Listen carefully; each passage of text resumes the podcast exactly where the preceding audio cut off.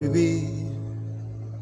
A mí me gusta cada cosa que la vida nos ofrece. El placer me importa. A mí me encanta esta canción del dolor canto me fortalece. disfruto cada ¿Cómo se llama, eh? segundo y cada Canta, segundo que viene. Cuando pienso ¿Español? disfruto, Es un español, sí. más disfruto en lo que tiene. escuché esta. Como me gusta recrearme disfrutando de cualquier soplo de aire.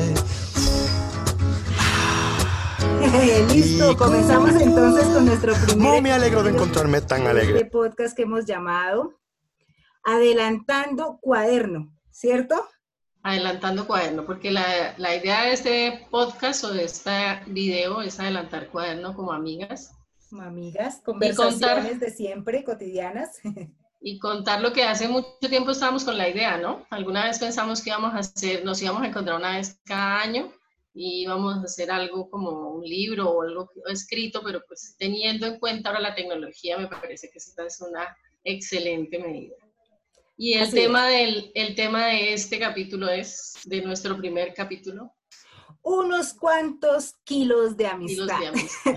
Ahí lo notarán por los cachetes, ¿no? Bueno, pero yo creo Sí, que toca presentarnos primero. Porque los kilos nos han atravesado la vida muchas veces y creo que nos la van a seguir atravesando Sí, toda la vida. yo creo que sí. Toca quererlos. Muy seguramente en todas nuestras conversaciones de alguna manera saldrá, saldrá el algo, tema de, algo relacionado con los kilos. Con el peso, con la comida, con toda esa relación que tenemos con ella. Bueno, Bueno, ¿quién cuenta primero la versión de cómo nos conocimos? Porque yo tengo, creo que cada una tiene una versión totalmente diferente.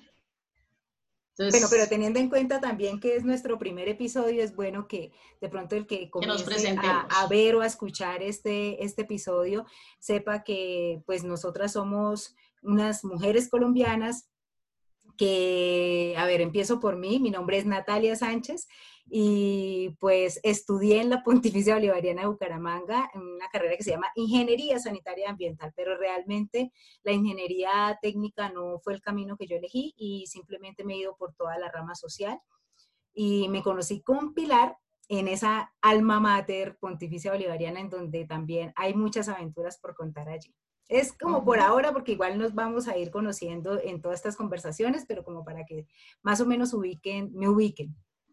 Bueno, y yo estudié en la Universidad Pontificia Bolivariana Psicología, eh, la cual pues siempre me ha fascinado. Empecé, empecé estudiando psicología en Bogotá, en la Universidad Santo Tomás, y luego me trasladé a la ciudad de Bucaramanga. Huí de Bogotá, soy, soy de Bogotá, pero le tengo pánico al frío, me da muchísima jartera todo lo que, lo que implica usar saco, chaqueta, aguantar lluvia, etcétera. Entonces subí a los 18 años para Bucaramanga y ahí retomé mis estudios en la Pontificia Bolivariana. Y una psicóloga y una ingeniería ambiental se cruzaron en el camino, nos cruzamos en el camino y creo que, que, que fue una tabla de salvación. Yo pienso que Nata y, Nata y otro amigo por ahí que tengo embolatadito, esto fueron mi tabla de salvación en un momento muy duro de mi vida. Usted más o menos ubica el año, yo soy re mala para las fechas.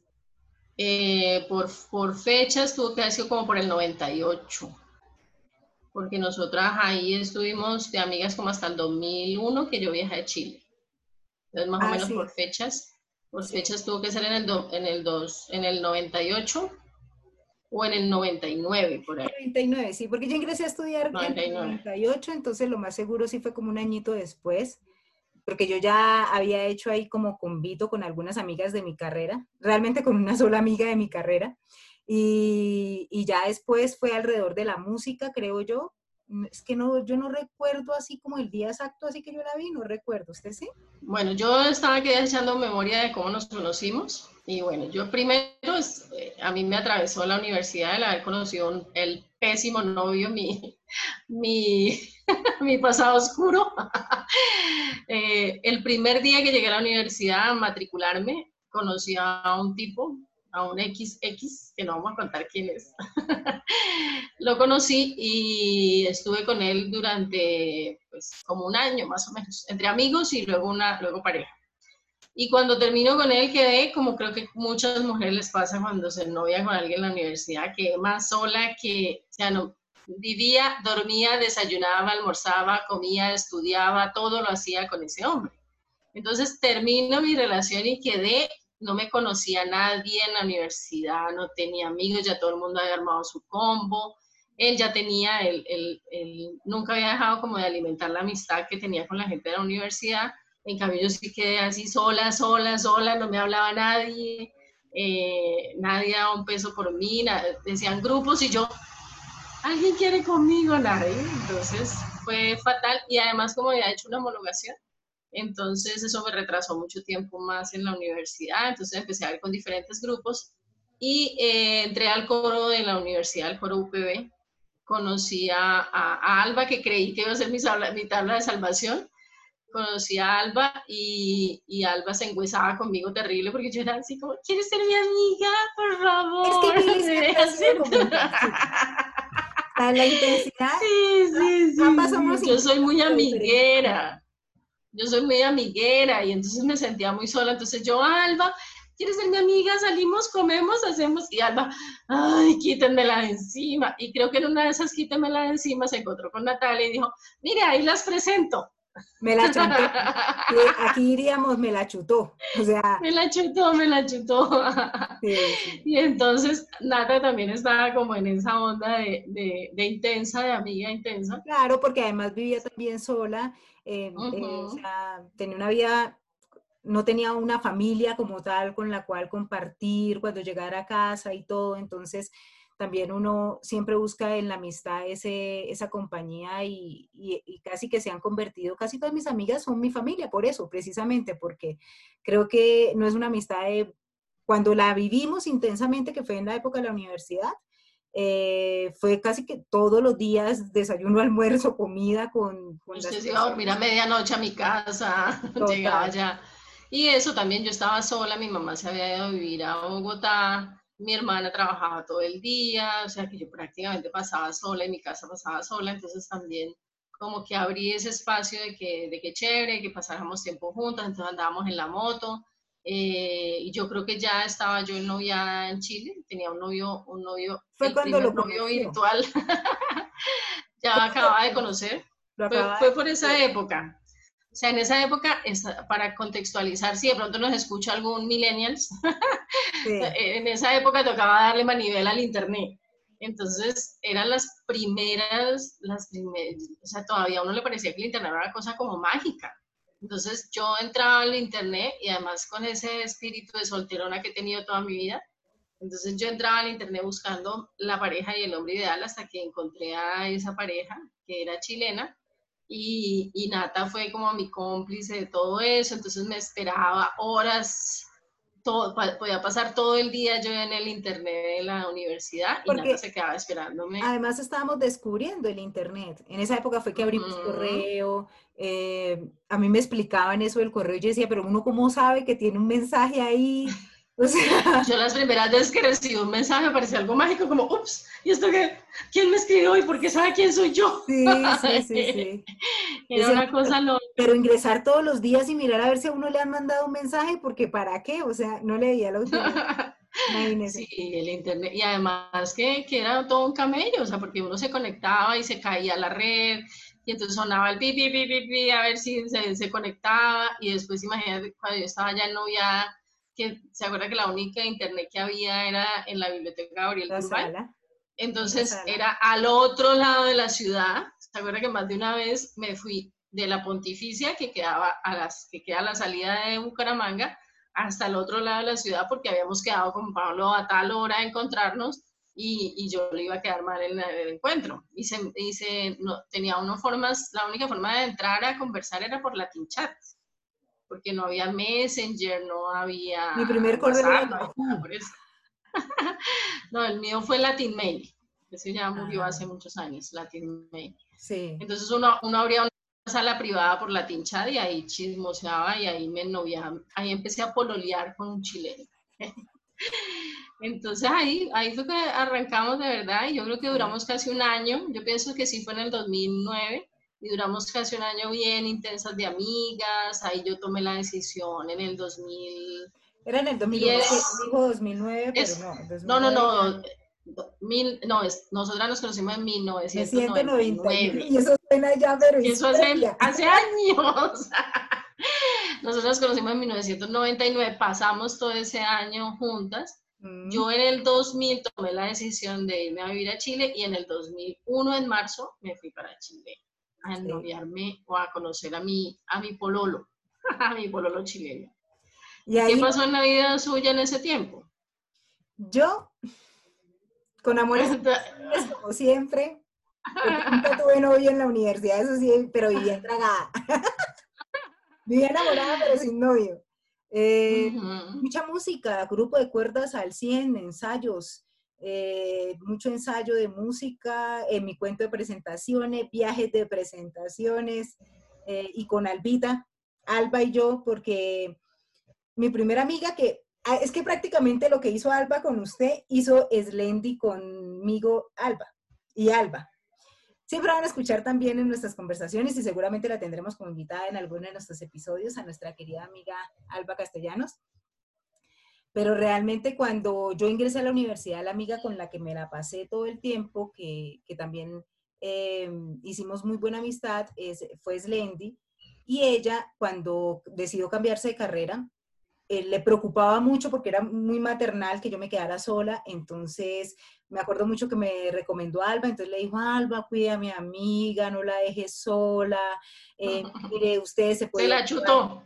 Ustedes podían llevarse bien, entonces me recomendó y pues realmente la familia de Alba y Alba se convirtieron en mi familia en esos años. De por sí me acuerdo mucho que nosotros le mandamos un cassette a usted grabado, a, imagínese cassette, grabado. Lo grabamos entre las tres, lo mandamos para Chile, un cassette que grabamos, y grabamos como varios, como creo que dos o tres, porque en ese tiempo pues esa era la, era la única forma. Las primeras veces que él vio una foto mía fue mandada por correo, por correos de Colombia. Eh, yo no tenía escáner y entonces después, y él también me mandó fotos real, virtual, no virtuales, no, reales, o sea, en físico. Y, la primera vez, ya llevábamos meses de novios cuando a él le llegó mi primera foto eh, escaneada. Eso era un lujo tener un escáner y poder hacer todo ese rollo de escanear fotos y todo ese cuento. Entonces fue realmente un noviazgo como chistoso y bueno, Nata me acompañó, se enamoró de mi, de mi novio, se enamoró de mi novio, me, me, lo, me lo gusaneaba. Sí, sí, es, sí, es de mi gusto, sí es de mi gusto. Bohemio, barbita, mayor. no, menos mayor no. Sí, con unos añitos. Sí, pero sí tenía unos añitos más, claro. Sí, sí, sí. Más o menos. Entonces, y yo, así como, ajá, ella escuchaba los, eh, escuchábamos los cassettes de las dos igual de enamoradas. ¡Ay, tan lindo! Y yo, bueno. El hablado chileno, ese poético chileno, no. Y de por sí todo. De, de, él, de él, porque no todos los chilenos hablan así. Eso es como, eso no, no es tan común. Pero yo, yo, soy fanática, mucha gente chilena de artistas y me encanta. Pues el bueno, es, es, es, como lo que, lo que siempre decimos, el chileno culto. El chileno académico. Lo mismo que el costeño culto, lo mismo que, o sea, el chileno académico, el que habla, es chévere. Sí, es bonito. O sea, lo mismo el argentino. A mí el argentino siempre me ha gustado así ese habladito argentino muy poético. Bueno, pero no bueno, hemos llegado al punto de por qué los kilos de amistad. Entonces, imagínense un poquito eh, a los que de pronto nos están escuchando y no viendo, pero ya saben que nos pueden ver también a través del canal de YouTube de Adelantando Cuaderno. Eh, los que nos están viendo, pues estamos cachetoncitas, así lindas, apenitas, pero en no, y, ahora estamos re buenas, nosotros estamos más re buenas que como en esa época, ojalá hubiéramos estado así de buenas y con esa confianza que tenemos. Yo digo que esta es mi mejor época en la vida, yo jamás sufrí tanto como en la universidad, uno en la universidad vive súper enrollado, y pues uno ser gordo en la universidad, eso es un pecado, eso es un crimen. Y pues yo en la universidad no siento que fuera tan gorda, creo que me engordé mucho más cuando fui a Chile. Pero en, en la universidad me sentía más gorda de lo que realmente era. O sea, sí, eso me ha pasado a mí toda la vida. Yo es, miro fotos de 10 años donde traumatizada por la gordura hasta que ya no más digo, ni siquiera, ni siquiera era medio, era cachetoncita como toda la vida. Entonces ya desde Total, ahí el de, la, la gordura de nosotras fue siempre subjetiva. O sea, yo siento, por ejemplo, que a mí el concepto de, de, esa gordura o de creerme gorda nació desde muy pequeña, porque mi hermana sí nació con sobrepeso, mi hermana mayor nació con sobrepeso, Entonces, el comentario de mis tías y de la gente que me conocía en la familia no era, hola Pilar, ¿cómo estás? Era, hola Pilar, cuidado, te engordas igual que Rocío. ¿Sí? Y entonces todo el tiempo era ese drama de que, de que, uy, voy a ser igual de gorda a ella y siempre fui grande. Yo siempre fui más, más grande. Entonces, si había ni, un grupo de niños de 8 años, yo era la grandota al lado de... Entonces, eso me hizo pensar siempre que era grandísima. Y además... Pues es que es grandecita, mamita. ¿Cuánto mide usted? Claro, pues soy, mido unos 76. Claro. Pero entonces, una cosa es ser grande y en ese momento yo era grande, pero no era gorda. Pero como yo tenía, yo nunca tuve, por ejemplo, eh, como ahora lo veo desde la neuropsicología, un desarrollo psicomotriz adecuado, yo era terriblemente torpe.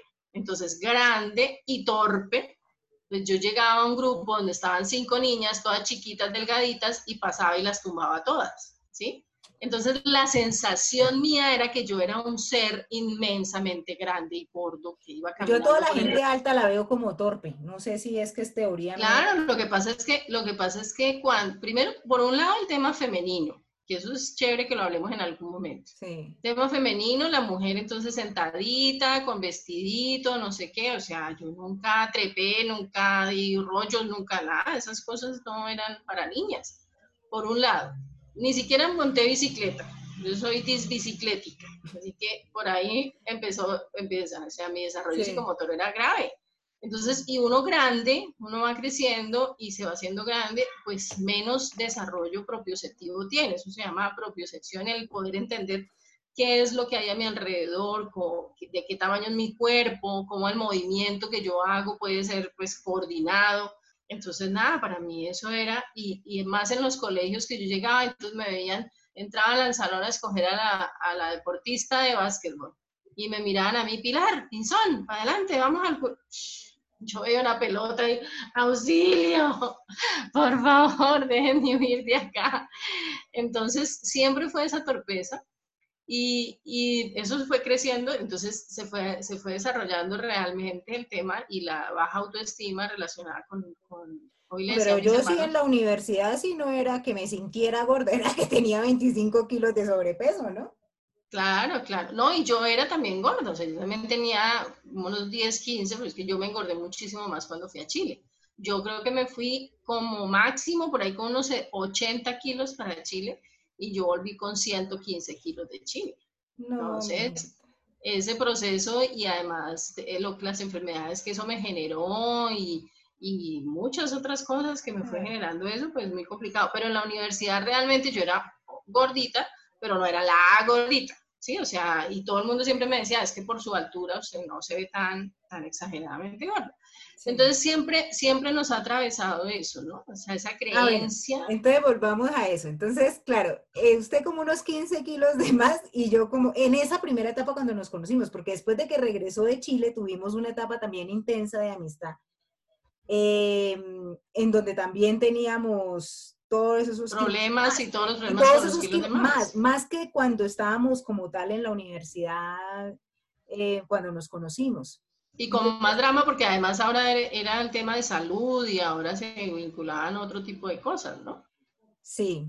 Yo, por ejemplo, bueno, yo he tenido, tenía en ese momento 25, más o menos, yo me gradué de la universidad pesando 83 kilos, o sea, más o menos 23 kilos relacionado con mi estatura, ¿no? Que ahorita ya no... ¿Eso es lo máximo a lo que usted ha llegado? Sí, sí, claro.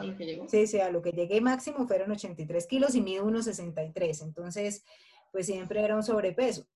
Y, pero pues afortunadamente siempre he sido muy, muy, muy, muy deportista. Yo practicaba deportes en la universidad, etcétera. Entonces, pues lo que era mi movilidad y todo eso nunca se vio afectada pero, o sea, temas de salud como tal no sentí nunca. Nunca he sentido realmente temas de salud con, con el tema del sobrepeso.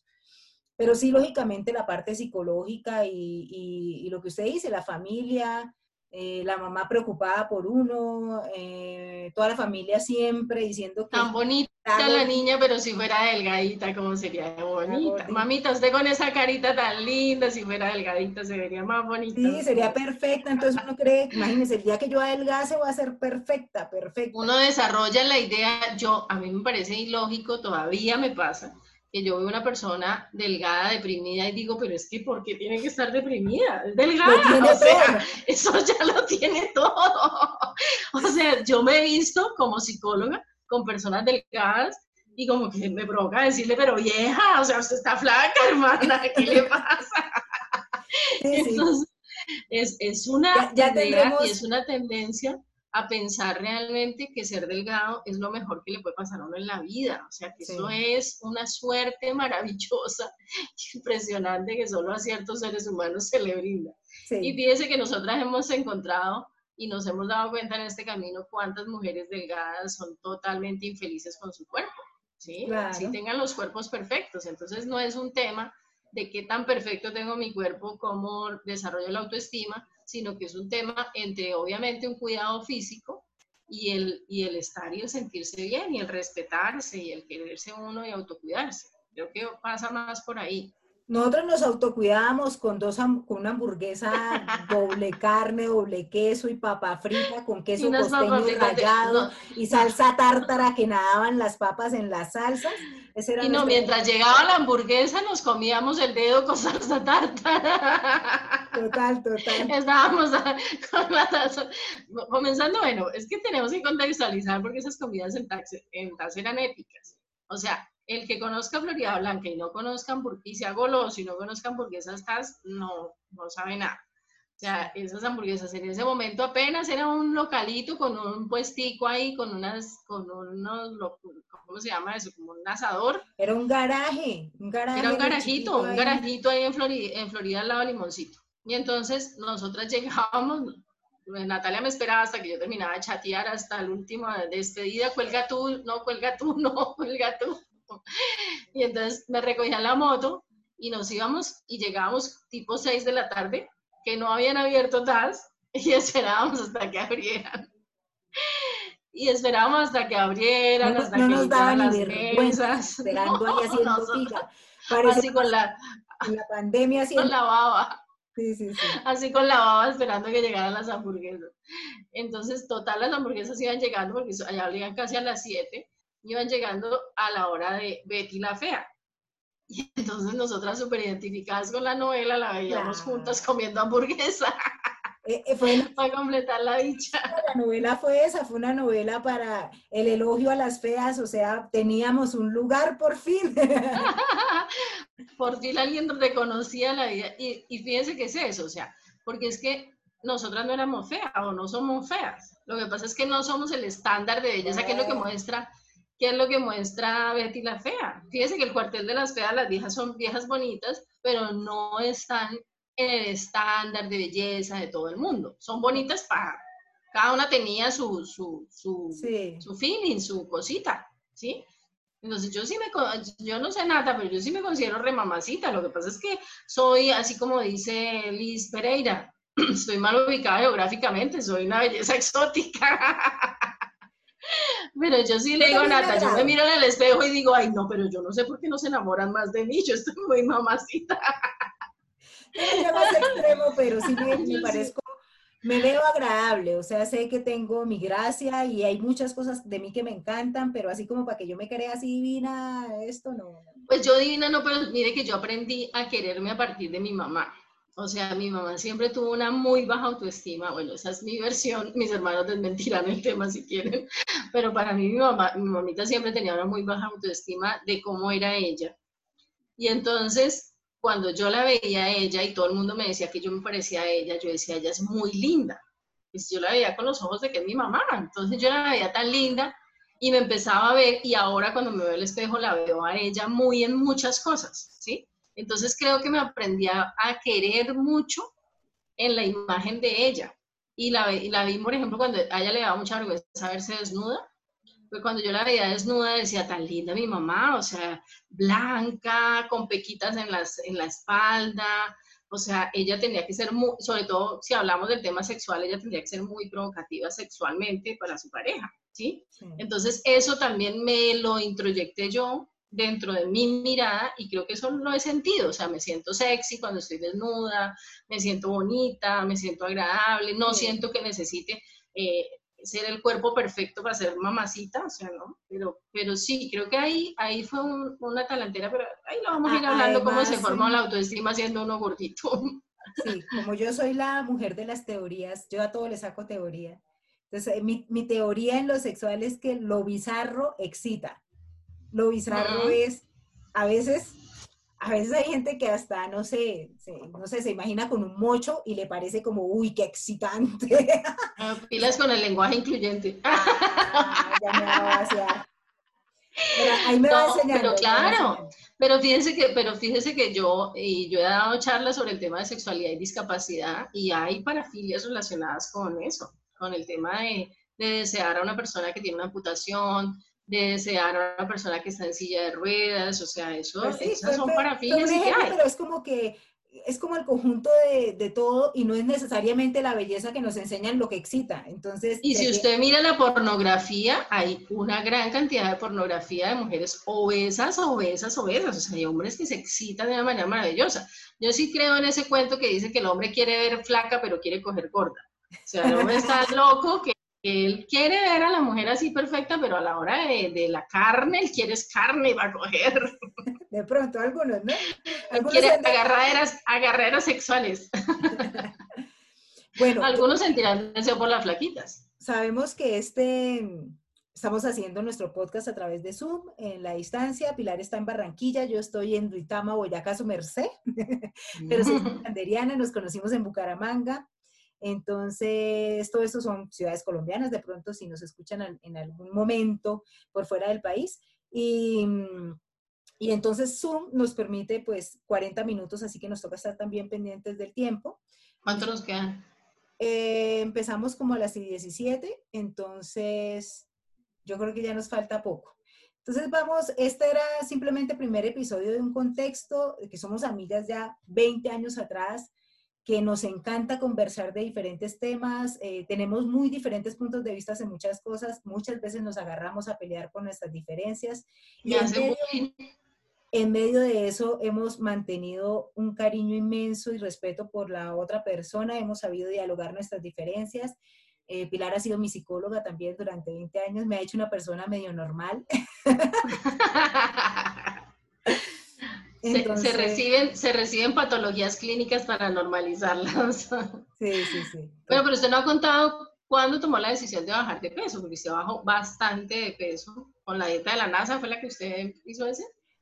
La, dieta, de los carbohidratos, la de carbohidratos, ¿no es esa?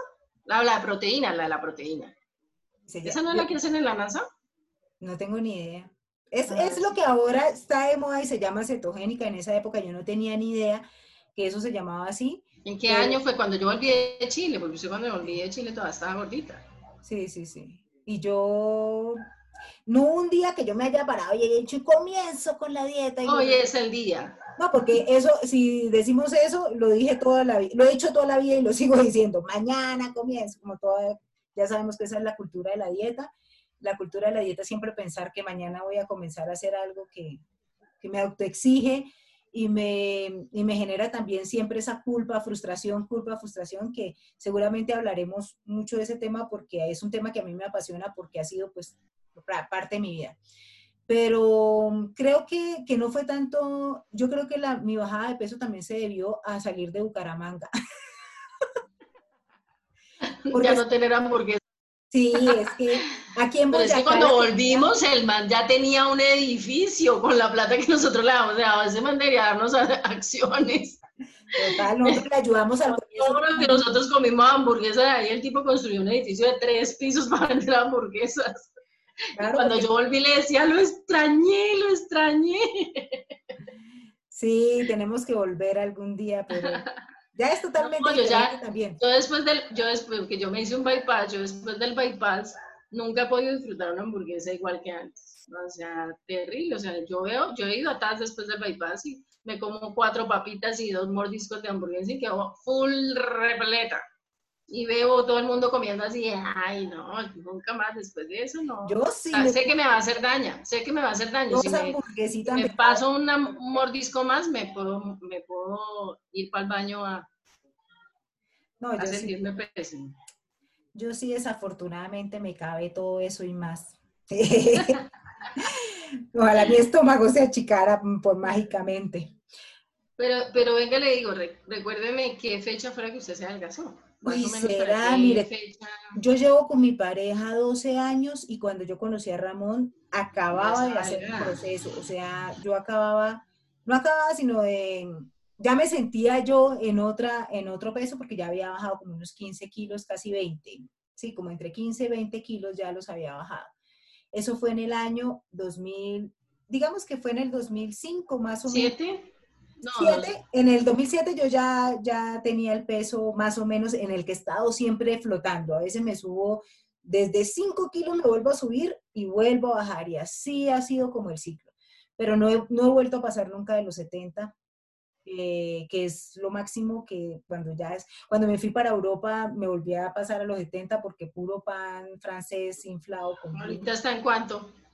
Y ahorita estoy en 60, estoy en mi peso ideal. Imagínense, yo bajé, yo llegué de, 115 kilos en Chile, de Chile.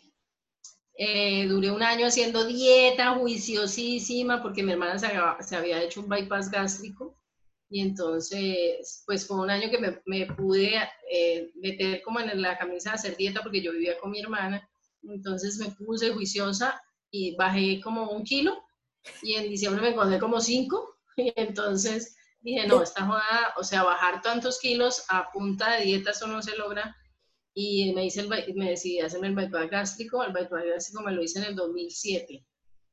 Y ah, bajé de 115 kilos, bajé a 75, más o menos fue lo máximo. Llegué a bajar como unos 40 kilos de peso.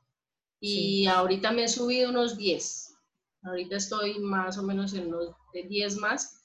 Y pues siempre, siempre en esa fluctuación, tratando de bajar, tratando de en cuarentena no subirme más porque ya sé lo difícil que es bajar. O sea, bajar un kilo es un cabello y subir cinco es facilísimo. Sí. Entonces estoy en esa, en ese, pero pues siempre es, siempre es un tema, ¿no? claro, es, una lucha.